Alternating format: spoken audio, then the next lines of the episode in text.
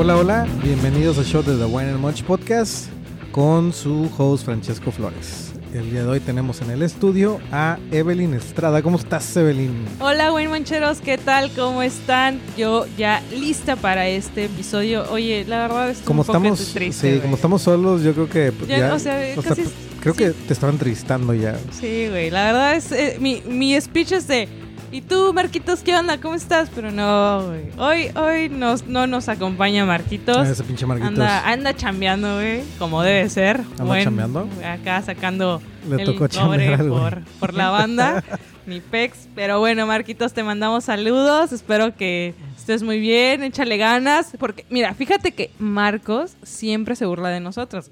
Sí, de güey. que nos pasamos. Siempre se burla de ti porque siempre llegas ¿qué tarde, pasó, güey. Cállate, güey. Tú también se burla de ¿yo ti, güey? güey. También se burla de ti, güey. Pinche, güey. De los dos. Pero bueno, nos toca burlarnos de él. Así Anda es. trabajando. Aunque va a decir que pues trabaja y pues eh, seguramente te está tomando y está Ah, pedo, sí, güey. con- y que el vino y que la madre, ya sabes. Ya, ya sabremos sus historias en Instagram que estará subiendo. Así es. Pero bueno, esperemos que esté bien, sobrio. Este, y bueno, saluditos, Marcos. Y bueno, el día de hoy efectivamente estamos solitos como ah, cuando iniciamos. Cuando iniciamos, güey, la temporada. chingón, güey. Tres, güey. Hace un año más o menos. Ah, sí, sí, sí. Hace un poquito ah, más de un año. Bueno, bueno, pues nos toca otra vez. Qué chido. Sí, se siente raro, güey, ¿no? Se siente raro. Sí, como que, se- que- se- falta el gordito, güey. Parece que te estoy entrevistando, güey. No me gusta eso, güey. No me gusta. No, ¿qué pasó? güey? No me gusta, güey, era- no me es, co- gusta. es como cuando empezamos, no manches. Ya se me olvidó esa época, güey. Pinche güey. Pero bueno, muy bien, güey, mancheros. Pues hoy, el día de hoy, nos tienen a, a- a nosotros dos. Eh, espero que se diviertan, que que pasen bien, que, aprendan, güey. Que, obviamente es suficiente, güey. Conmigo, Sí, y contigo, sí. quién sabe, güey. Pero conmigo ya, los buen mancheros están contentos. Güey, yo puedo hacer un episodio solo, güey. Y estaría con No, madre, güey, todos se aburrirían. güey. estaría, estaría bien aburrido, güey, la neta. Imagínense al Fran hablando solito todo el tiempo. No, ¿sí o no? Vamos a poner la votación. ¿Se aburrían o no se aburrirían? Pues no, güey. No creo, güey. Depende también, ¿no? De qué tema, güey. Y aparte si estoy de humor o no, güey. ¿No te has pensado que hay, hay veces que es como día de no mames? sí, de... O sea, ese día de, ah, de que dices no mames a todo, güey. De que me voy a levantar, no, no mames, güey, no quiero ir. O cualquier cosa, güey. Cualquier cosa, no, no mames. Creo que todos, a todos les ha pasado. Sí. ¿A quién no le ha pasado un día así de... Ay, no creo, güey. Alguien que se levante con la pila al 100 todos, los- No, todos los no, días, güey. Así de que, yes, vamos a hacer el workout de hoy. Vamos a Bueno, desayunar sí, la- bien. ya sé quién, güey, ya sé quién, la, ¿Quién? esta vieja que sube sus, este, sonrían, Nada, la barba de Regil no creo, güey. También ha de tener sus secretos por ahí, güey. Seguramente hay unos días que dicen, no, qué hueva. Con sus super shakes estos güeyes, sonrían, sus sonrían. shakes, sus shakes falsos. Pero bueno, banda, venga, vamos a darle con todo. Espero que les guste este episodio. Tenemos un muy buen tema. Eh, vamos a hacerlo lo más dinámico que podamos y eh, espero lo disfruten. El día de hoy vamos a hablar de... Pues de las catas. Eh, ¿cómo, cómo les vamos a enseñar a, a catar como pro? ¿Sale? Ese es el Ay, tema. O sea, Vamos a hablar un poquito de los diferentes tipos de catas. Creo que ya lo, ya lo he dicho en episodios anteriores. A mí no me gusta la cata. O sea, no, no disfruto las catas. A menos que el que esté dando la cata se meta más como a storytelling del vino, ¿no? O, sea, empezar te a cuento una platicar. historia. Te cuenta la historia en vez de decir, "Mm, huele a cerezas, fresas, chocolate, vainilla. O sea, eh, eso es lo que a mí más me gusta. Pero, pero, pues vamos a, tenemos que saber cómo es una cata. Te dé huevo o no. Esa es una percepción mía. Hay mucha gente que sí le gusta, güey, y es válido. Sí, sí, ¿No? sí. La verdad, yo también coincido contigo ahí. ¿Sabes de a quién me, aco- eh, de, ah, de quién me acordé ahorita de, de esto? Eh, a mí me gusta mucho cómo da, la verdad, saludos a Blanquita. Ah, sí. de Riviera claro. Wines. Eh, Blanquita es muy buena dando esta, este tipo de, de catas porque sí, efectivamente le gusta más e- ella de repente contar un poco de la historia de la Sí, es que es botella, del chido, güey. O viñedo. sea, te, eso es lo te- padre, te güey. envuelve en esa, en esa historia. está, está muy chido. Eso Sí. me gusta mucho. definitivamente. Este- Saludos a Blanquita. Sí, Blanquita muy bien. Pero, pero sí, yo creo que todo mundo de los amantes del vino y los que empiezan, pues de repente sí deberían de aprender para no ir a un restaurante y... mm, No, deja tú. O sea, hay veces, ¿no? a mí me ha tocado gente que ha querido ir a catas, pero le da miedo. Le da pena Más que, más que miedo le da pena. Exactamente, Sí, sí, esa es la palabra. Porque eh, tem- temen a que a lo mejor puedan ser exhibidos, ¿no? O que digan algo erróneo. O que, sí, que digan algo malo o que sean exhibidos porque la neta es que sí hay muchos sommeliers que son muy mamones, güey. Ya lo hemos Sí, hablado antes. sí, o sea, sí. este, en vez de hacérselo fácil a esas personas de que no, no son expertos en vinos, a ver, el, el 99% del mundo no sabe de vinos, güey. O sea, estamos de acuerdo. Sí, sí. Entonces. ¿cómo podemos hacerlo algo más divertido para ellos, güey? O simplemente que este episodio es para ellos y para la gente que también que ya sabe que hagan un refresh, pero para que no les dé pena ir a una cata, que se sientan cómodos. Y que, y, e- y este, eh, o sea, y también es importante, como lo acabas de decir, el que dé la cata también haga un poquito más dinámico eh, esta experiencia para que no los demás se sientan apenados, ¿no? O no, sea, claro, también. claro. Porque de repente, digo, a mí me ha tocado cómo exhiben a gente, o sea, de No, verdad, está, culero. Y, y ahí es cuando dices, vergas, o sea, ¿cómo, ¿cómo chingados esperas que más gente vaya a tu cata si los estás haciendo popó, güey, cada vez que puedes? O sea, Sí. literalmente lo estás exhibiendo. La gente no le gusta ser exhibida, güey. O sea. ¿tú, ¿tú a qué hueles, no? No, pues yo no huelo, huelo a vino, güey, no, ah, ja, ja, ja, No, bueno, pero también vamos a ver, a ver a esta versión que de repente el que no sabe nada y se la quiere, mm, o sea, está en la cata y se quiere ver acá como Uy, que ah, sabe ya, un el- chingo, güey. ya, Así ya, el- el- saco, saco, O sea, y Simón. obviamente de repente Sí, el, gente, que, güey. el que está dando la cata lo Ah. tiene que exhibir para Do- que pues, dos- le baje dos rayitas, Sí, ¿no? a huevo, a huevo. Sí, ese- esas personas sí, este... La neta, el consejo número uno, que yo, sí- bueno, algo que yo siempre le digo a mis estudiantes, güey, es que no sean arrogantes, güey. que sean humildes, Sí. güey. Pero todo el mundo dice que sean humildes, güey, ¿no? Yo sí les digo, en neta, güey, sean humildes porque no les va a llegar la chingada, güey. Va a llegar y el yo que me sí voy a sabe. Y yo me voy a encargar de hacerlos mierda a ustedes, güey. Así que no se hagan pendejos. Entonces, este... La neta es que, pues digo, el, el movimiento de Wine and Munch siempre ha sido como anti-snob del vino, o sea, anti-snob de lo que sea, ¿no? O sea, eso es lo chido. Este, ya se me olvidó lo que iba a decir, güey. Güey, siempre es de, eh, güey, ¿estás pedo qué? No, no estoy pedo, pero es que creo que fue el COVID. No, creo que, Ah, güey. creo que me enfermé de COVID. no Vamos a hacerles un poquito el panorama, expandir el panorama aquí a los guaymoncheros. Francesco siempre anda diciendo que ya le dio COVID, cosa que afortunadamente no le ha dado, pero él dice que sí, porque de repente se le olvidan unas cosas. Sí, güey. sí, sí. Entonces, algunos estarán de acuerdo que es otro síntoma. Pero bueno, ya ese después es otro tema que vamos Ujú, a platicar ujú. más a fondo. Creo yo, güey. Digo, eh, soy, estoy invicto porque todos los tests que me he hecho, que por cierto, los guaymoncheros deben de saber que eh, para nosotros ca- cada semana nos hacemos un test porque pues venimos Nos a grabar obliga juntos. Francesco en esa votación. Pero sí, bueno. no es votación, tendremos que cuidarnos, güey. Por algo seguimos invictos, güey. Pero bueno, el punto eh, este, de este episodio, como veníamos diciendo, es la gente se siente segura en ir a una cata, porque la neta está chido para la gente que no sabe de repente ir a una cata y de ver todo lo que, lo que hay en- dentro de una cata, ¿no? Entonces, este episodio, si no sabes de mucho de vino o no sabes nada de vino, y, o si sabes mucho de vino, como quiera, este episodio es para ti. Claro. Vámonos por, obviamente, lo básico, ¿no? Vamos a iniciar con, con la, la forma de cata básica que todo mundo debe saber. A Bueno, ver, a ver, la, cuéntanos. la- la forma de cata básica que mencionas es la, la descriptiva. Ok. No hay diferentes tipos de cata. Hay descriptiva, hay vertical, hay horizontal, hay cata deductiva, ¿no? Ok. Eh, yo personalmente, pues siempre hago eh, eh, la deductiva por la por- por- o sea, por la universidad, no. O sea, por la corte, ¿no? Por donde yo estudio, donde yo hago mis exámenes. Entonces es un blind tasting, un- una- un- una cata ciegas, que al rato me meto un poquito más en eso. Pero la mayoría de los guiones de cata, porque hay que mencionar, cada quien tiene un guion de cata diferente. Es decir, si yo estudio, vamos a ponerle nombres de universidades conocidas para que se entienda, ¿no? Y para no quemar a nadie. Si yo estudio en el TEC de Monterrey, tengo un guion de cata, ¿no? Por decir algo. Si yo estudio este, en la Ibero, tengo otro guion de cata. Si yo estudio en la Universidad del Caribe, güey, tengo otro guion de cata. Pero ¿a qué te guion refieres como guion de cata, güey? Un guion de cata es, como dice su nombre, un guion que te va diciendo pasos para hacer la cata. Como una lista. Una lista, un checklist puede ser. Ok, Ah, checklist más o menos, sí. Una lista más bien, no checklist Como pasos, no- pasos de pasos, Ajá, exactamente. Y no significa que uno esté mal que otro o, está, o esté peor que otro, sino que son diferentes nada más. Entonces, si ustedes escuchan aquí algunos pasos eh, que a lo mejor en otro lugar no escuchan, no significa que esté mal uno u otro, simplemente que es diferente. Nosotros vamos a cubrir los básicos que en la mayoría de las catas de, perdón, no, de descriptivas van a ver, que la cata descriptiva es la más utilizada en todo el mundo. Por eso nos vamos a centrar un poquito en esta, en este tipo de, de cata, ¿no? Ok. Que repito, eh, a mí no, no, yo no, a mí no me gusta tanto, yo como estudio, este, pues no me gusta tanto el tema de la cata descriptiva, Porque te vuelve, a mí se me hace que te vuelves este, más huevón. Porque estás Ujú. literalmente describiendo el vino que estás enfrente de ti sin ningún tipo de reto, más que diciendo, Pero bueno, o sea, describiéndolo, ¿no? pero en pero este, es, es otro tipo, ¿no? O Es sea, el tema es de en este, en este tipo de, de, de cata, lo que es para obviamente los que apenas, o sea, ayuda a aquellos que apenas inician, porque obviamente, sea, o, o luego, luego tú de, de golpe ya les pones una cata ciegas a todos. Eh, es que sabes que la cata ciegas o la cata deductiva eh, te hace, o sea, es, es más difícil, ¿no?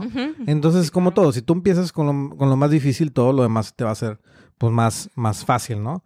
Y no, no significa literalmente que te tape los ojos, significa que el vino que te están sirviendo no sabes qué es. Entonces, eso te, te obliga a conocer más del vino, a, a estudiar más del vino, más la teoría y a probar más vino. Porque en ese entonces, o sea, más bien en cata deductiva, al final tú tienes que decir de qué país es, de qué, de qué región es, qué uva es, qué añada es, este, y ya. Entonces, Pero eh, es importante que obviamente a- aquellos que no que no saben nada de vino, o sea, que apenas inician en el mundo de vino, pues obviamente está bien que hagan eh, eh, esta cata en la cual si vean el vino, lo visualicen, eh, aroma y, y obviamente al último degustarlo. Ya entre, el, o sea, en confor- conforme vayan avanzando, está padre que hagan la cata ciegas, ¿no? Sí, digo, yo por ejemplo, o sea, el, el catar a ciegas te hace esforzarte más, güey. Y despertar tus sentidos. Des- eh, eso es bien importante, despertar tus sentidos porque cuando tú describes un vino, como te dije, está pelada, güey, porque nada más estás diciendo lo que estás viendo, oliendo y, y degustando. Claro. En una cata ciega no, o sea, tienes que unir los puntos. Bueno, vamos a meter rapidísimo en cata ciega. La cata ciega es como un juego, es como un, el Clue. No sé si has jugado el juego de mesa Clue No. que es, eh, eh, es un grupo o es una familia que hay un asesino, entonces tú haciendo preguntas tienes que ver quién es el asesino, ¿no? Ah, ya. ¿Ok? Es lo mismo una cata ciegas, vas eliminando eh, probabilidades y te vas a quedar con el que más piensas tú que es. Ok. O como la adivina quién, ¿no? Que te dicen, oye, este, tú Tiene tienes, lentes, ¿no? tiene lentes y bajas a todo lo que. Es lo mismo con el vino. Tú pruebas un vino y, o hueles un vino y el aroma te recuerda, o, es del viejo mundo, del nuevo mundo, y entonces eliminas todo un, la mitad del mundo vinícola, ¿no?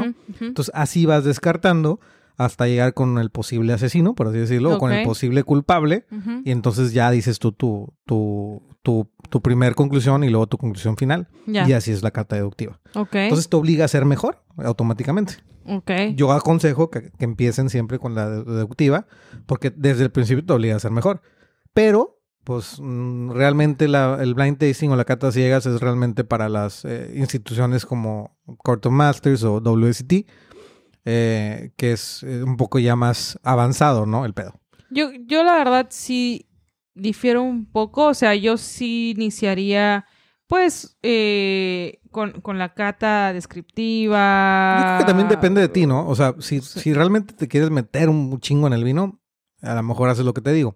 Si lo haces más por aficionada, porque te gusta, por foodie, por wine lover, pues entonces digo, el, el- la cata deductiva, perdón, descriptiva, es lo, es, lo, es lo mejor porque es donde va a estar en todos lados eso. No, está bien, pero, o sea, por ejemplo, inclusive un, un wine lover, eh, o sea, está padre la descriptiva cuando uno inicia, o sea, vuelvo a eso, cuando uno apenas va a la clase, no sé, ejemplo, me, me pongo en el curso de vinos y apenas estoy conociendo y mi primera cata en la clase, segunda, y ya cada vez me voy indagando un poquito más, está muy padre que también vayamos a una deductiva, una cata ciegas. Aparte es divertido, ¿no? Porque, exacto, porque sea- entonces empiezas a, a experimentar con tus sentidos y te esfuerzas, como dices tú, a, a ir más allá de lo común, Sí, ¿no? Y de lo que a todo mundo está acostumbrado. ¿Ok? definitivamente. ¿Qué Y otro? también, o sea, hay otras catas que es la vertical, por ejemplo. Ok. Una cata vertical es prácticamente probar el mismo vino con diferentes, eh, diferentes añadas. Wow, eso está Es decir, supercool. si yo, si yo pruebo este vino, Gran Ricardo, que esa es la mejor cata vertical que he ido, por cierto. Órale. De Gran Ricardo estuvo Oye, chida en ¿y la castellana. ¿Por qué no Todavía no existías en mi mundo, Evelyn, no- no estabas- pinche- no figurabas. ¿Y por qué no hiciste una ahí en el trabajo, güey? No, Hubieras pues no. invitado una ahorita. No, pues que yo no, yo no la hice, fui, o sea, O sea, pues, fuimos tú a... haz una, güey. Ah, no, bueno, está bien, esa es otra historia. Podríamos hacer una, porque tengo diferentes señales de Gran Ricardo. Ahí está, Pero ya bueno. estás. Este, ¿qué- ¿De qué se trata la vertical? Es prácticamente ver la evolución a través del vino, pues, durante, en botella, durante las añadas, ¿no? Si yo pruebo un Gran Ricardo 2011, 2012, 2013, 2014, esa ya es una cata vertical. Y la idea es ver cómo va desarrollando el vino y, y- y ver los diferentes tipos de años, qué pasó durante ese año, este clima, lluvia, etcétera. Ok. Entonces es muy interesante. Pero ahí es donde también surge de repente, me imagino, el tema de cuando se llega a este, tem- eh, este punto de que dicen, el vino de tal año fue el mejor. O sea, este tipo de catas ayuda a, a No, de- claro. a- a descubrir eso, sí, ¿no? claro. O sea, sí, ayuda. Este, aparte, acuérdate que me las, imagino que hay las- expertos haciendo esto. Acuérdate que lo comentamos hace, creo, uno o dos episodios, güey, no me acuerdo, donde la, la certificación de los vinos de Santa Emilión hace una cata vertical de creo que de 11 o 12 añadas para determinar si va a seguir siendo primer club clase A o, o si va a ser primer, clase, eh, primer club clase B o etcétera, ¿no? Entonces tiene que hacer la, la cata vertical para ver cómo se está desarrollando el vino y sí, sí. Entonces sí, o sea, en- al contestar tu pregunta, sí, se hace eso para ver este cuál fue la mejor añada, este concursos y demás. Ok, ahora, pregunta. Un wine lover fury eh, que de repente quiera hacer una cata vertical con, ah, con un vino, con vinos Más- muy comerciales. Sí, también, ¿Eh? también es, está- es, es que, sabes que es muy interesante. Justo hice una cata vertical hace una semana con mis alumnos ahí, ahí de, de la academia y, les, y compramos un vino chileno Cabernet Sauvignon X, comercial, un, vin- un vino correcto, un buen, un buen vino, este, normal, pero podrem- pudimos conseguir cuatro añadas. ¿no? Si mal no recuerdo eran eh, 2011, 2012 y luego saltaba 2014 y 2015. Ok. Entonces, digo, es un vino comercial, normal, no es un pinche vinazo así eh, que No te va a un costar Gran una millonada, no es un Gran Ricardo. Este, y, y la evolución del vino es, es- o sea, es- para alguien que no sabe de vino está padre porque así te, te abre el cuenta, panorama, ¿no? Ujú. Te abre el panorama que todo el bullshit que escuchas es verdad, ¿no? Porque muchas veces cuando la gente no sabe de vino dice, la añada, ay, ¿qué puede cambiar el vino, no? Ah, O- es cierto. o, sí, o sí, cómo sí. puede cambiar el vino tanto, cambia un chingo. Cuando ustedes hacen la cata vertical se dan cuenta que, qué tanto cambia. ¿no? Y, y es la mejor, siempre poniendo uno al lado del otro es lo mejor, la mejor manera de comparar. Entonces, podemos recomendar esto a un güey. lover. Sí, Vinoteca, Castellana, este, muchas empresas eh, este, hacen su- sus catas verticales de repente. Si ven una, pregunten, se la recomiendo 100%. Seas wine lover, seas foodie, seas experto, ¿no? Está chido, la experiencia es buena. Ok, bueno, ya escuchamos la vertical. Ajá. También existe una que se llama horizontal. La horizontal. ¿Que ¿De qué se trata el, la este tema de horizontal la es horizontal? mismo- eh, puede ser mismo año, mismo uva o misma región. Ajá. Eh, puede ser diferentes vinos, ¿no? o sea, pero puedes casas puedes de comparar, vino, no, Por ejemplo, puedes comparar de una misma región este, diferentes vinos de la misma uva. Eso sería una cata horizontal, ¿no? O sea, por ejemplo, eh, México, Nebbiolo, o del, no sé, de eh, aquí, de este... De la Cheto, vamos Ajá. a ponerle, ¿no? Y, o sea, pero Vamos que todos poner, sean sí, o sea, pero vamos el, diferentes el casas. Nebbiolo de la Cheto, el Nebbiolo de las nubes, el Nebbiolo de... Pero debe este, ser el mismo año. eh, sí, puede ser, mismo, sí, mismo año, misma o misma región, misma uva. Ok, Ujú. ok. Pero también, o sea, el, el objetivo es más hacia la, el mismo El tipo de uva. El objetivo es ver las diferencias de en cuanto a la uva, misma uva, en diferentes, no sé cómo se puede decir, como terroirs o clima dentro de la ajá, misma región. Como microclimas, ¿no? Ajá. O yo puedo hacer una cata horizontal de Nebbiolo mexicano y puede ser de, o puede ser de Ensenada y luego el otro puede ser de Aguascalientes, güey, y Oh, luego el otro ya, puede ya. ser de Ok. Coahuila, ¿no? o sea, por decir tal. O sea, el objetivo es más hacia la uva. Eh, que, sí. que sea la misma. O estilo de vino, también puede ser otro, ¿no? Un Napa Cab, por ejemplo, ¿no? O- los vinos de California. O sea, ahí se rompe un poquito la regla. Y esa es la, la, la cata horizontal. Ok. Pregunta, ¿esto se puede hacer también con espumosos, ya sea horizontal, Sí, vertical, claro. etcétera? Claro. Una, una, una cata vertical de champán, güey, puta.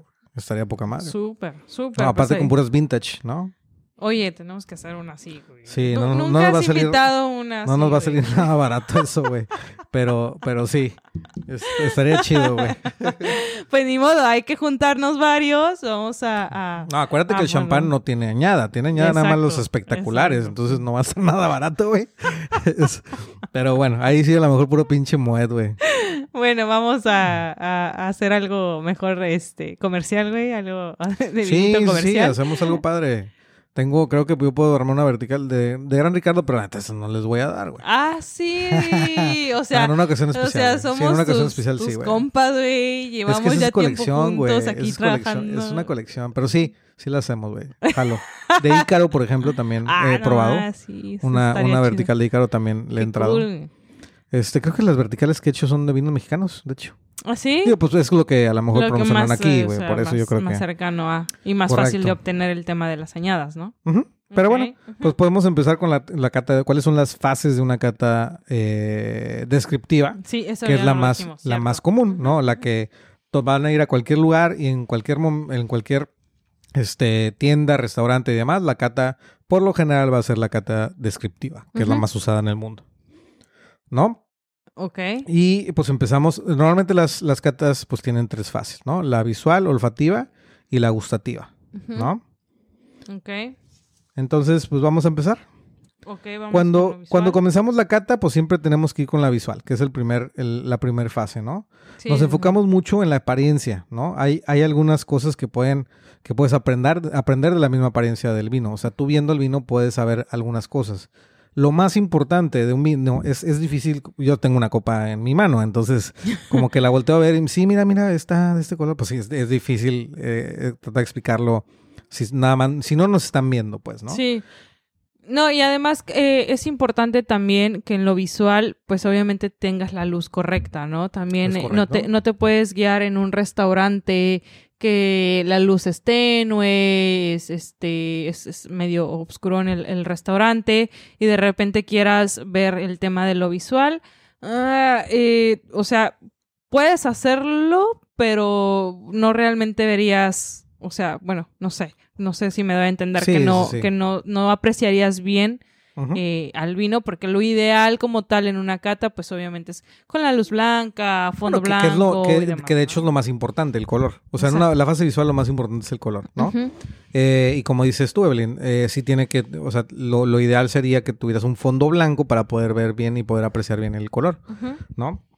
Que Bueno. el color, eh, bueno, es, una- es un aspecto visual. Lo primero que tienes que ver es que si el vino, eh, ya empezando por orden con la cata, si el vino es eh, pálido, si es brillante, si es, tu- eh, tiene, eh, Turbio. si es turbio, ¿no?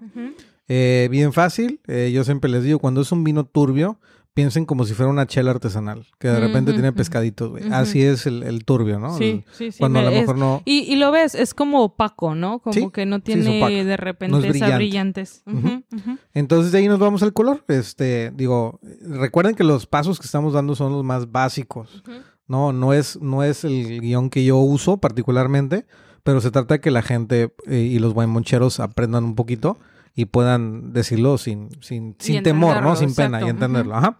Entonces es el color, ¿no? El color, si es un vino blanco, pues es, eh, nos vamos a los tonos amarillos, nos vamos a los tonos verdáceos, nos vamos a, las tonos, a los tonos plateados. Exacto. Eh, muchas personas que, que no conocen de vino me han dicho, pues que todos se ven iguales, ¿no, güey? Es que el pedo es que tú lo has visto en una copa, nada más un vino.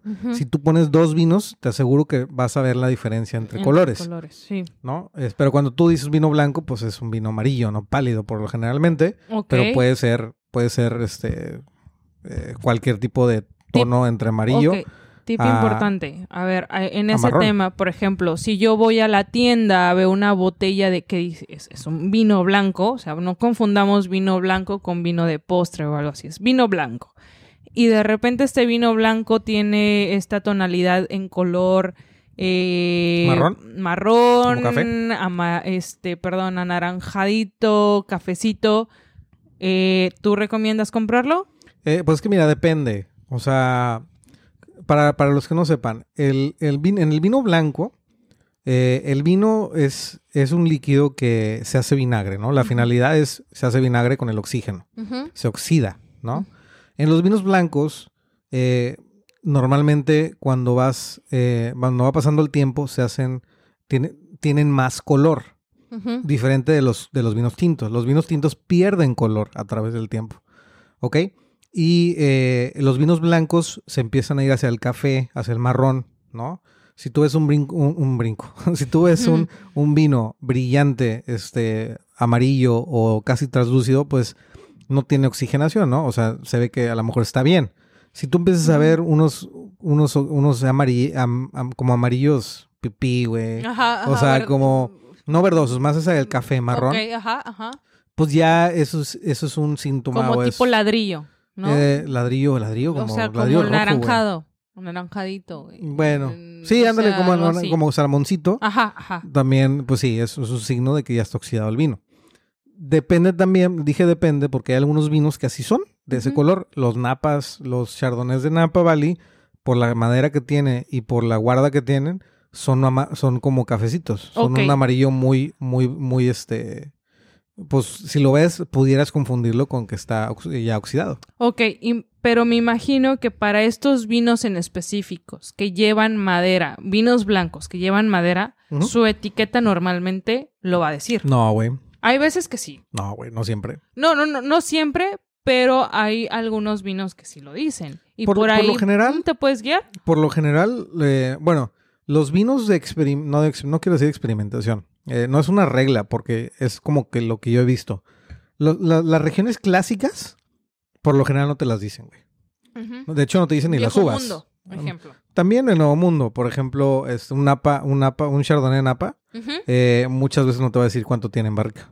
Ok. O si es nueva, tampoco, porque pues ya lo asumes y, y es una práctica normal. Ujú. Este, al- el vino mexicano, pues sí, pues el vino mexicano te va a decir todo porque pues lo quiere presumir y quiere decir que lo tienes en madera y lo que sea, ¿no? Pero no todas las etiquetas lo dicen, güey. O sea, por eso es importante eh, preguntarle al sommelier de la tienda, una.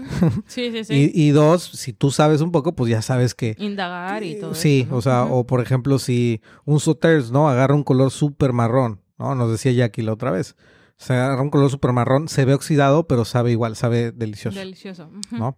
Entonces ahí pues es conocer el estilo del vino y también este pues aplicar lo que la teoría que sabes, ¿no? Ujú. Pero sí, Bien, pues, bien, de- bien. Por lo general en el no sé, 80% de los casos si se ve así el vino, pues mejor no lo No compren. lo compres. Ok, ¿no? Bien. Entonces regresamos al tema de, de la copa. La copa, bueno, ves, eh, este, la luz tiene que ser mm, luz blanca, es un fondo blanco para que puedas apreciar el color. Si es vino blanco, vas al marrón. Y si es vino tinto, pierde color. Entonces, muy importante, si un vino viejo, tinto, no va a ser un, un- un color potente, así rojo sangre, ¿no? Se va a ir más, es el rojo clarito. O, o de repente muy oscuro, ¿no? Porque de repente también tiene este rojo intenso, oscuro, o este, de hasta inclusive hay veces que en el fondo lo ves negro, ¿no? O Sí, sea, o sea, otra cosa que en el vino tinto, después de decir el color, es, eh, muchos dicen la capa. ¿Qué es la capa? Es como la intensidad del color.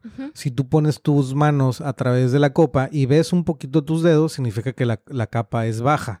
Si no ves absolutamente nada, significa que la tiene una capa alta. Entonces, por ejemplo, eh, van a escuchar en la cata, eh, este vino es un vino tinto, rojo rubí, con, ton- con tonalidades eh, granate, una capa media o una capa baja, o a lo mejor es una capa muy alta que no se ve absolutamente nada. ¿no? Ujú. Ese, ese término lo van a escuchar. Y de ahí, normalmente la fase visual también se hacen las famosas piernas o lágrimas, que es agitas la copa un poquito a través de las paredes de la copa, ves cómo cae la lágrima o las piernas, ¿no? Ok. Y ahí mides la densidad del vino. Si Importante, buen moncheros, por favor, si van a un restaurante, no agiten la copa rápido ni Sí, se no. quieran sentir acá expertise de, Sí, no. o sea, porque de, de hecho, Es... Aparte no siempre estás poquito- catando. no, y además de repente, o sea, le- haces un poquito más el ridículo de querer eh, agitarla y se te va la mano y te Y mojas al mesero de así Sí, de que güey. le bota, ¿no? Pero, o sea, es tranquilito, o sea, con, con delicadez si lo quieres hacer, que es válido también, o sea, Sí, no, sí, no significa que no, que, que, no- que- que está mal hacerlo porque pues es para eso, o sea, tú compras una botella de vino y de hecho el, el estándar o, o lo correcto es que el mesero pues te sirva un poquito para que tú realmente primero veas si realmente es el vino correcto, que está en correctas condiciones y pues es parte de tu cata Ujú. y está bien hacerlo. Sí. ¿no? Otra cosa también que en el vino tinto eh, van a mencionar el color es el ribete. El ribete es este, eh, eh, lo- la- el color del vino que está en las... En el contorno. en el contorno de la copa. No es lo mismo si ves en el medio de la copa al contorno. Entonces a lo mejor te pueden decir que es un vino eh, este tinto eh, rojo rubí con tonalidades o con un ribete más violáceo o rosado o grana- eh, granate. O sea, también eso es muy común que lo vayan a escuchar. ¿Sale? Entonces, después de eso, eh, ya la- las piernas, las lágrimas y demás. Y al final, pues bueno, eh, yo sugiero, o bueno, yo normalmente comento si tiene alguna evidencia de gas o no. ¿no? Si es espumoso o no. O si no, no, Ah, no necesariamente tienen- espumoso. No, algunos tienen esta cierta, este... Efervescencia. ef- exacto, efervescencia. Y lo verás eh, en el momento con unas cuantas burbujitas. Este, y es cuando uno pues puede identificar. Eso puede ser un, pueden ser dos cosas. Un, puede ser un defecto del vino que se car- que ahí todavía tenía levadura, se carbon, se carbona, carbon, que- bla, bla, bla, bla. carbonizado. ¿no? sí, se carbonatizó. Ajá. O este es un estilo del vino, que también es otra, ¿no? Puede ser un vino de aguja ujú. o un vino con algún tipo de efervescencia, o sea, puede ser. Que también es válido porque sí hay vinos que cuan- obviamente este es este punto es que lo puedes percibir en el momento que ya pasas a la a la tercera Es fase, correcto. ¿no? Que es cuando ya lo vas a degustar. Y bueno, esa es la primera fase, la fase visual. Y ahora nos vamos a lo más fanfarronero que existe en el mundo, que es la segunda fase, la nariz. ¿Por qué Yo- dices eso, güey? No, güey, es que yo he escuchado tantas chingaderas que, este, mira, do- rápidamente, dos así chingaderotas que son las más, las más cañones. Este, una, eh, cuando estaba en la escuela, el sommelier que nos daba la clase de enología, ¿no?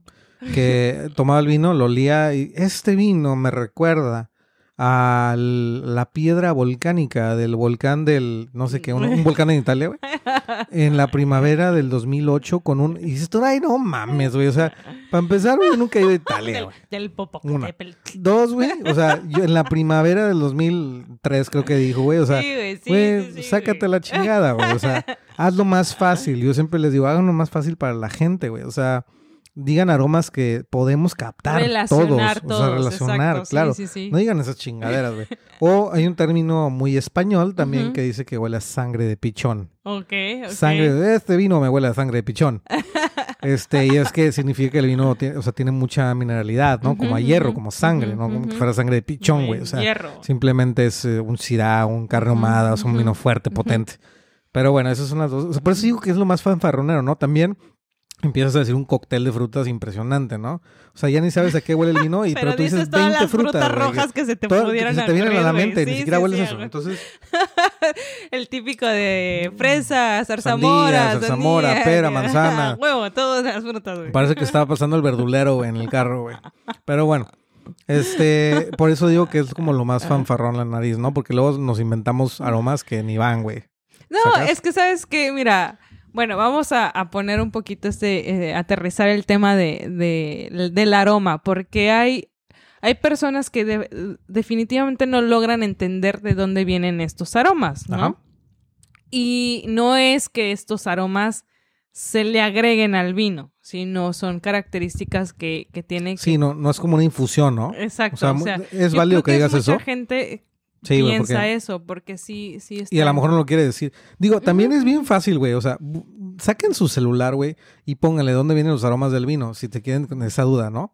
Pero la verdad es que nadie- no lo hacemos, güey. O Sí, sea, es y me ha tocado bueno. a mí, eh, por ejemplo, porque yo, yo doy la primera clase de los diplomados, ¿no? Que es, la, la- o sea, cuando vienen entrando todos, ¿no? que todos están en Y cero. yo doy la clase de los aromas también. Entonces, te, impresionar, te impresionarías pensar que la gente sí piensa eso. Sí, que es como si fuera un té, ¿no? O sea, lo pones en una bolsita de las manzanas y se lo dejas caer al, al caldo. Exacto. Y por eso huele a manzanas. Es que mucha gente se imagina eso. S- Son compuestos químicos que hacen que el aroma huela a eso.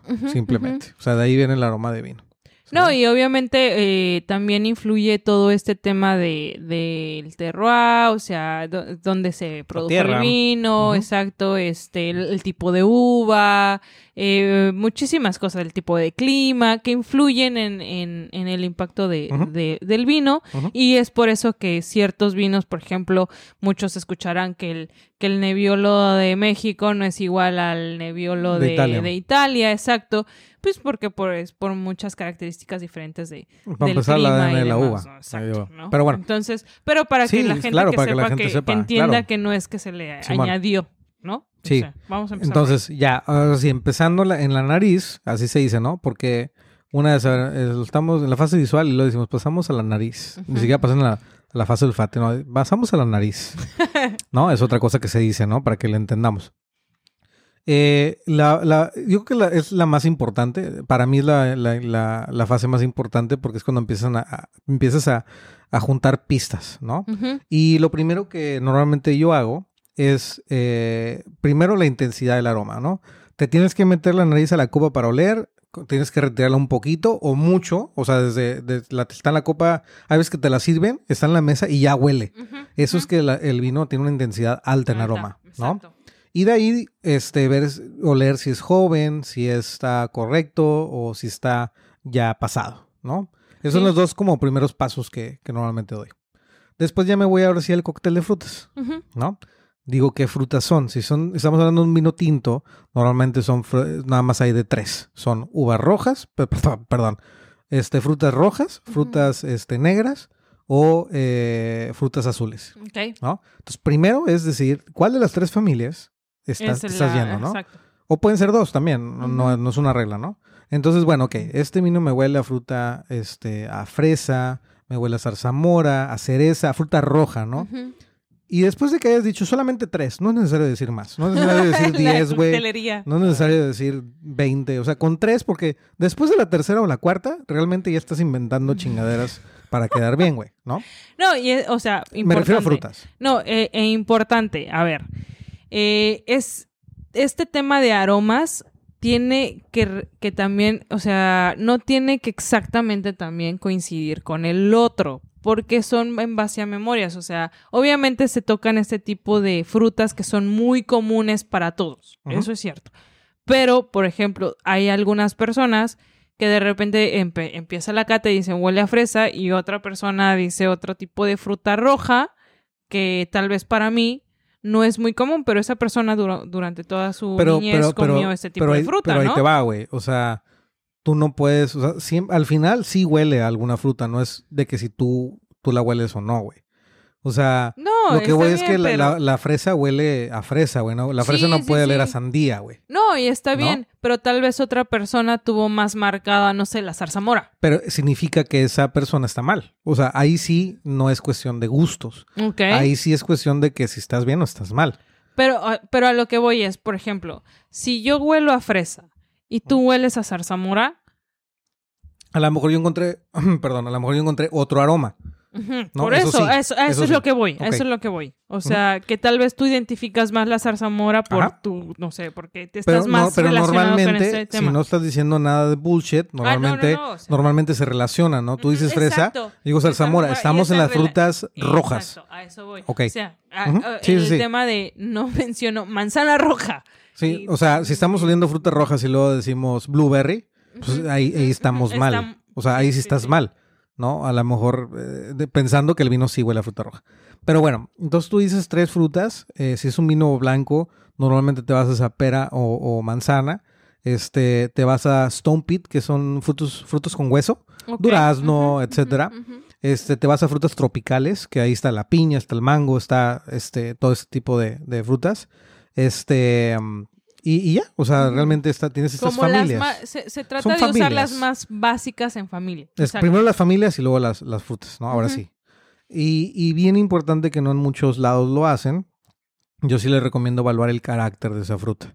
No es lo mismo una Así es. fresa fresca a una fresa, ya compotada, una fresa ya madura En mermelada. o en mermelada, exacto. correcto. Entonces, sí es importante evaluar también la, la- el carácter de la fruta. Y ya de ahí te pasas a lo no frutal, ¿no?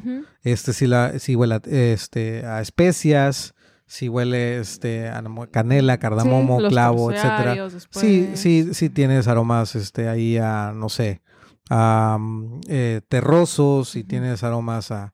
eh, bueno, tú comentaste algo ahorita, los aromas primarios, secundarios y terciarios también lo van a escuchar. Los aromas primarios son los aromas que vienen de la fruta. Los secundarios son los aromas que vienen de la fermentación, que son las levaduras, son este, eh, la- la- los lácteos, la mantequilla, este, etcétera. Y los terciarios son los que vienen de la madera, que sí tiene madera. ¿no? Entonces también es muy importante como tener estos... Estos, Estos tres puntos ubicados dentro del, Exactamente, del- del ¿no? aroma. Entonces ya que nos eh, terminamos con la fruta, nos vamos con lo herbal, ¿no? Si huele a zacate, Este, a lo mejor huele Flores, a pimiento, huele a, flo- a flores, huele a floral, etcétera. Y, eh, y si tiene, bien importante, si tiene madera o no. Es bien importante como detectar qué es la madera, Exacto. ¿no? Y así es como termina la fase olfativa o la Punto nariz. importante aquí. Eh, hay muchos que de repente eh, me ha pasado que dicen, es que yo no huelo a eso. ¿no? O, o cómo es que tú lo hueles y yo no y, y demás. Eh, yo aquellos que, que de repente esto les pasa, les digo, no se frustren. O sea, la neta no es como que tenemos que, que frustrarnos y que yo no, yo no entiendo el vino porque no lo huelo y no, no, no, no estoy sintiendo lo mismo que él y, y entonces no, no, no se me da lo del vino y demás. Eh, nosotros como tal, apenas que, que, que iniciamos en el vino, tenemos que educar también nuestra Sí, nariz. Sí, claro. O sea, a nariz es muy importante y yo una de las recomendaciones es que traten de oler todo lo sí, que puedan, claro. todo lo que puedan de verdad, porque eh, hay ciertas cosas que, por ejemplo, no logramos percibir porque nuestra nariz no está educada. Que significa que, por ejemplo, tal vez en la cocina de mamá, eh, de repente, pues trata de oler eh, la pimienta, trata de oler, no sé, este, la Sí, sí, manzanilla. también, por ejemplo, cuando voy al súper, también me pongo a leer todo, güey. Pero no nada más en el súper, o sea, la tierra, o sea, Sí, las piedras. O sea, Eh, literal, güey. O sea, hay gente que chupa las piedras, ¿no? Para Es- saber a qué, a qué saben, güey, ¿no? literal, güey, neta. No, Entonces, sí, como tú dices muy cierto, es educar a la nariz, es como que expander tu, tu rueda de aromas, ¿no? Es, por ejemplo, ha pasado que de repente eh, uno dice, es que me huele como a, a- a bosque. Eh, ¿Por qué me huele a bosque? No sé, ese es tu, tu primer pensamiento y tu primer recuerdo, pero ya cuando aterrizan, van aterrizando es tal vez tierra mojada y ya de ahí Sí, pues va de se van. mano. Exacto, entonces eh, ya, ya vas entendiendo y vas aterrizando el, el aroma, pero no se, no se preocupen si de repente dicen estos güeyes cómo es que Sí, huelen a fresa, ¿no? Sí, no, o sea, de repente hay gente que se siente intimidada, ¿no? Sí, sí, sí. De que, güey, pues yo huelo a vino, cabrón. o sea, no ¿a siento qué huele? nada más A que vino. a vino. Este, y los otros güeyes explayan a chocolate, a mantequilla, a la leche, a yogur, ¿no? No se desesperen, güey. Eso significa que simplemente tienen que, como dice Evelyn, educar un poquito más la nariz, güey. O sea, empezar a oler diferentes cosas en todos los lugares, ¿no? La humedad, o sea, no sé, por ejemplo, a mí me, me queda perfectamente claro, por ejemplo, la manguera, ¿no? La manguera esa como a hule. Ujú, Pues porque yo cuando era chiquito, cuando jugaba fútbol, me la pasaba tomando en cualquier llave, este, eh, allá en, en Monterrey. Bueno, porque en Monterrey se puede tomar de la llave, güey. Este, y ibas al parque y a cualquier casa que tuviera llave íbamos y tomábamos, tuviera manguera o no. Entonces eso ya como que ese aroma y ese sabor lo siento perfectamente. O, Sí, sí, sí. o con los que más estás como acostumbrado, ¿no, güey? O sea, la mantequilla. Cosas así así. es. Sí, sí, sí. Pero bueno, esa es la nariz. Y luego, la tercera fase es cuando vamos a boca, ¿no? A la fase gustativa. Aquí lo primero que tenemos que ver es si el vino es dulce o no, ¿no? Si es un vino seco. Cuando hablan de un vino seco es que no es dulce, es que es un vino seco. Ok. Van a escuchar, este, en boca eh, es un vino seco. Y luego de ahí empiezan a reconfirmar todo lo que tuvieron en nariz, la fruta, bla, bla, bla. bla, ¿no? Ok, a ver, es que ahí, ahí suele pasar mucho este tema de que los familiares dicen, no está bien que digan dulce. ¿Por qué de repente uno no puede decir que está dulce el vino? O, Eh, o- cuál no es lo dulce, correcto, o, o porque No, está ver, mal. el término dulce, el término dulce es correcto, ¿no? Pero el término dulce es porque el vino es ya es un vino de postre. Ok.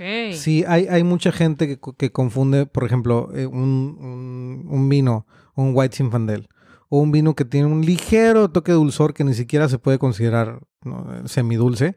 Es simplemente un vino off-dry, un vino semiseco. Eh, pero como sienten, ya no lo sienten tan potente, dicen que es dulce. Eso está mal. O sea, me- o sea, entonces... Son vinos dulces que tienen un chingo de azúcar, güey. O sea, cuando está un vino late harvest, un como, vino... o- sea, como algo con un azúcar, postre, güey. un Algo, algo con postre, azúcar, sí. exacto. Pero muchos dicen que es un poco dulce o dulce cuando no, No, lo es. sienten esa acidez. Cuando, cuando no lo tal. sienten, que le chupe la cara, ¿no? Ajá, o sea, ajá, ya dicen que es dulce. Y no es así. Hay niveles de dulzor. Que eso te lo va a dar la práctica nada más. O sea, tú tienes que saber que es un vino dulce y luego probar algo que es un vino seco y te vas a dar cuenta que, que, que es, ¿no? Y eso se mide, ya si nos vamos a más geeky shit y más como a ciencia, en gramos por litro de azúcar. Ok, ¿no? o sea, por ejemplo, ahorita, Wayne Moncheros, estamos probando un vino que se llama Santa Sofía, White Zinfandel. Eh, y la verdad, este vino, una persona que tal vez no conoce de vino, podría describirlo como dulce, ¿correcto? Exactamente. O un sea- vino que no sabe, un vino, una persona pedo, que no sabe de vinos podría describirlo como vino dulce cuando no lo es, o es un vino semiseco. Ok, o podríamos decir afrutado. Sí, ah, bueno, esa es otra. Mucha, cuando te piden, e- eso ya no es una, ya no es dentro de la cata, ¿no? Pero cuando tú estás trabajando, que te piden un vino dulce, es bien importante que digas vino dulce. ¿Te refieres dulce fruta o dulce azúcar? ¿No? Porque es exactamente lo que tú dices, ¿no? Puede ser que lo confundan con un vino dulce, pero porque es muy frutal, ¿no? cuando en realidad eso es lo que quieren, pero te piden un vino dulce y le traes un vino de postre y eso no es lo que quieren. No es correcto. Entonces, exacto. Es correcto que de, de repente digas un vino dulce fruta o dulce azúcar, que es muy diferente. Ok. Pero bueno, Pero bueno, es- usualmente es eso. ah, O sea, la gente se refiere, los, los que no saben describir como tal afrutado, la gente usualmente se refiere a eso, que es, que Sí, es ahí- digo, ahí lo y- tienes que- o sea, Pero bueno, estamos hablando de una cata. Entonces, realmente es eso. Después de haber probado el dulzor, reconfirmas lo que es eh, lo que dice nariz, la fruta, es el carácter de la fruta, eh, lo herbáceo, lo mineral, lo todo eso, ¿no? Si hay madera o no. Este, y después viene la parte eh, más importante, que es la estructura. Cuando te hablan de la estructura de un vino, normalmente están hablando de acidez, Ujú. tanino si es un vino este, tinto. Eh, mm, Importante. alcohol. ¿Taninos no lo puedes mencionar en un vino blanco? No, Ok. No, ¿Por no. qué? no, no tiene taninos. O sea, simplemente no tiene taninos. Ok, punto. Es que es importante decirlo porque de repente hay alguien que, Que está vino en, una cata y está el este que quiere eh, este, Correcto. pa- ponerse acá con todo el que sabe que yo, yo sé En mucho de general, cata y en de general, repente dice pues este- trae, trae taninos y no, no es correcto decirlo correcto. porque El No, tanino, eh, bueno, ahorita lo vamos a explicar, pero por ejemplo, eh, la estructura es la parte más importante porque es donde ya mides el, el vino en, boca, ¿no? El dulzor es parte de la estructura. eh, después nos vamos al tanino, al alcohol, a la acidez. Bien importante la acidez, porque la acidez prácticamente es el sistema nervioso de un vino. O sea, son componentes muy fuertes que, que pueden hacer que un vino sea excelente o, o no. Entonces, tú primero, los taninos. ¿Qué son los taninos? Bien importante. Sí, es, eso te iba a, pre- esto- Lo- eso te iba a los taninos, porque muchos escuchamos a nuestros amigos taninos y no sabemos ni qué es. ¿Qué son? Exacto. los taninos de este vino, los taninos de este vino. Los taninos es prácticamente se encuentran en la piel de la uva y en la semilla y hacen que el vino sea este em, astringente. ¿Qué es astringente? Cuando tú tomas un vino y te chupa la cara, o sea, te pones el- la cara como de pescadito, así como. O sea, eso es la astringencia, ¿no? Si tú, por ejemplo, no sé si has probado una, una madera recién cortada, ¿no? Que está verde, o sea, que, que te chupa en la cara, o sea, Ujú. esa es la astringencia, ese es el tanino. Hay vinos que son muy tánicos y hay vinos que no son muy tánicos. Normalmente es el carácter es de la uva, de la región, el estilo de vino, etcétera. X. Este, eso es lo que es el tanino. Tenemos que medir el alcohol, si es alto, mediano o, o bajo. Eh, medimos el alcohol, ¿no? Eh, algo como yo mido el alcohol mucho, este, es desde la nariz. Si lo huelo, o sea, meto un buen, un buen, este, Un buen como, ¿cómo se dice? Cuando eh, haces inhalación. inhalación y de repente hay vinos que como que te hacen lagrimar. Esos son los vinos que tienen mucho alcohol. Ok. Entonces es como primer indicador de que si este vino es alcohólico o no. Mira, y luego en es boca. que hay algunos que, que también in- desde lo visual, o sea, no es, eh, hay, hay algunas personas que dicen que en las piernas lágrimas, que, que regresemos un poquito a lo visual, eh, piensan que cuando están más densas, caen Sí, más el despacio, o sea, que caen más despacio, piensan que ya podría ser que tiene alto alcohol, pero no significa que es exacto, o sea, que realmente sí tenga un alto volumen de alcohol. Exactamente. O no, sea, no no- necesariamente no es, es- eso. Puede ser que- también por el azúcar. Exacto, así que no, por favor no se guíen solo de eso. ¿ok? Entonces, sí, el alcohol, eh, como yo lo mido en nariz, es, una buen, es un buen tip, pero normalmente es en boca, ¿no? Y, como todos sabemos, no es lo mismo tomar una copa de vino o un shot de tequila. Sabemos que el tequila tiene muchísimo más alcohol. Igual con los vinos, va a haber vinos que vas a sentir mucho más alcohólicos que otros, es normal. Entonces medimos el alcohol, mediano, este, alto o bajo, bajo, mediano, alto. Este, entonces tenemos dulzor, tenemos acidez, tenemos taninos, tenemos alcohol y la textura. ¿Cómo se siente el vino en boca? ¿No? Si es prácticamente estás comiendo un pan, ¿no? Así el cuerpo grande y fuerte. Este, o si es muy, es muy ligero el vino en boca, etcétera.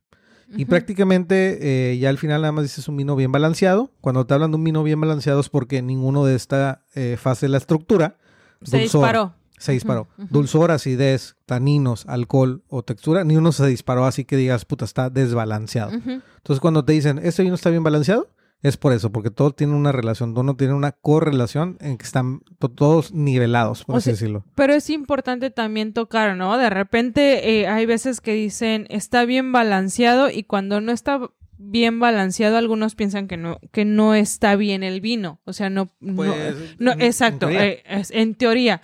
Pero no, la verdad, no porque no esté bien balanceado significa que no es un buen vino o que no está bien hecho. Simplemente eh, hay algunos vinos que, que son eh, fáciles, o sea, me refiero a que balanceado y hay otros que se disparan, pero no significa que está mal, sino que es, es, es su Normal- característica. Digo, normalmente es porque está mal, pero a lo mejor si te dispara, no sé. Eh, es- por ejemplo, yo lo veo mucho con la acidez, creo que lo he dicho. Si un vino no tiene acidez, o sea, es, él es el sistema nervioso, es, es la columna vertebral. El vino es malo. Sí, pero a lo que me refiero es que de repente, o sea, dicen, no Pero sé, alti- acidez, no sé, media. Y, eh, no sé, en tema de, este, ¿qué puedo decirte? No, pero... que algo esté bajo, ¿no? Bajo. No sé. No, eh, pero, no pero significa que se dispare mal. es que todo esté abajo y luego lo, lo- lo demás es súper alto. Eso es dispararse. Exacto. Si algo es medio y el otro es alto, no es que esté, eso no significa que esté desbalanceado. Eh, eso es lo que voy. Pero si, es si uno se dispara es porque re- realmente se dispara, no porque esté subiendo un pasito más, ¿no? O sea, realmente un vino desbalanceado es porque no tiene estructura y porque está generalmente malo. Pero cuando la, dice- cuando la gente dice la acidez es media y el tanino es alto, eso no es que se haya disparado. Es simplemente está, está balanceado porque así es el estilo del vino. Así Y es. ya. No, y es importante también, algunos, co- como dice Fran, o sea, hay algunos que son como con taninos muy altos y es cuando de repente escucharán que dice, sí, para este vino se necesita comida, ¿no? Este, eh, porque obviamente en el paladar de repente cuando están altos los taninos, pues a veces cansa y no, no es para todos y es cuando se necesita tal vez algo de comida. ¿No? Entonces, hay, hay, hay un poquito de todo, hay que experimentar. O sea, porque también tú, por ejemplo, tu tip es, es el aroma del alcohol, o sea, cuando que, que acabas de mencionar, pero pues yo, para mí, ese, el alcohol lo siento más hacia el pecho cuando tomo, Sí, tomo claro, el vino, el Como un pecho. tequila. Pero, eh, exacto, pero no todos muchos lo saben detectar hasta que de repente lo empiezan a, o sea, eh, empiezan un poquito más hacia experimentar y, y siguen e- evolucionando en, en las pruebas de los vinos y demás, ¿no? Entonces, deben de probar vino, eh, deben de tomar vino si quieren ir entendiendo cada vez Un el tema más. de la, de la cata y, lo, y, Y yo y creo los que vinos. ya tocamos los puntos básicos de la cata. Eh, como les digo, otros guiones de cata tienen más cosas, otros menos, pero estas son las cosas básicas que normalmente van a escuchar en una cata. Espero que, que les sirva, güey, porque no se sientan intimidados la gente que a lo mejor nunca ha ido a una cata o que quiere ir pero tiene pena. No es por ahí. Y, Y, es importante también preguntar, o sea, Sí.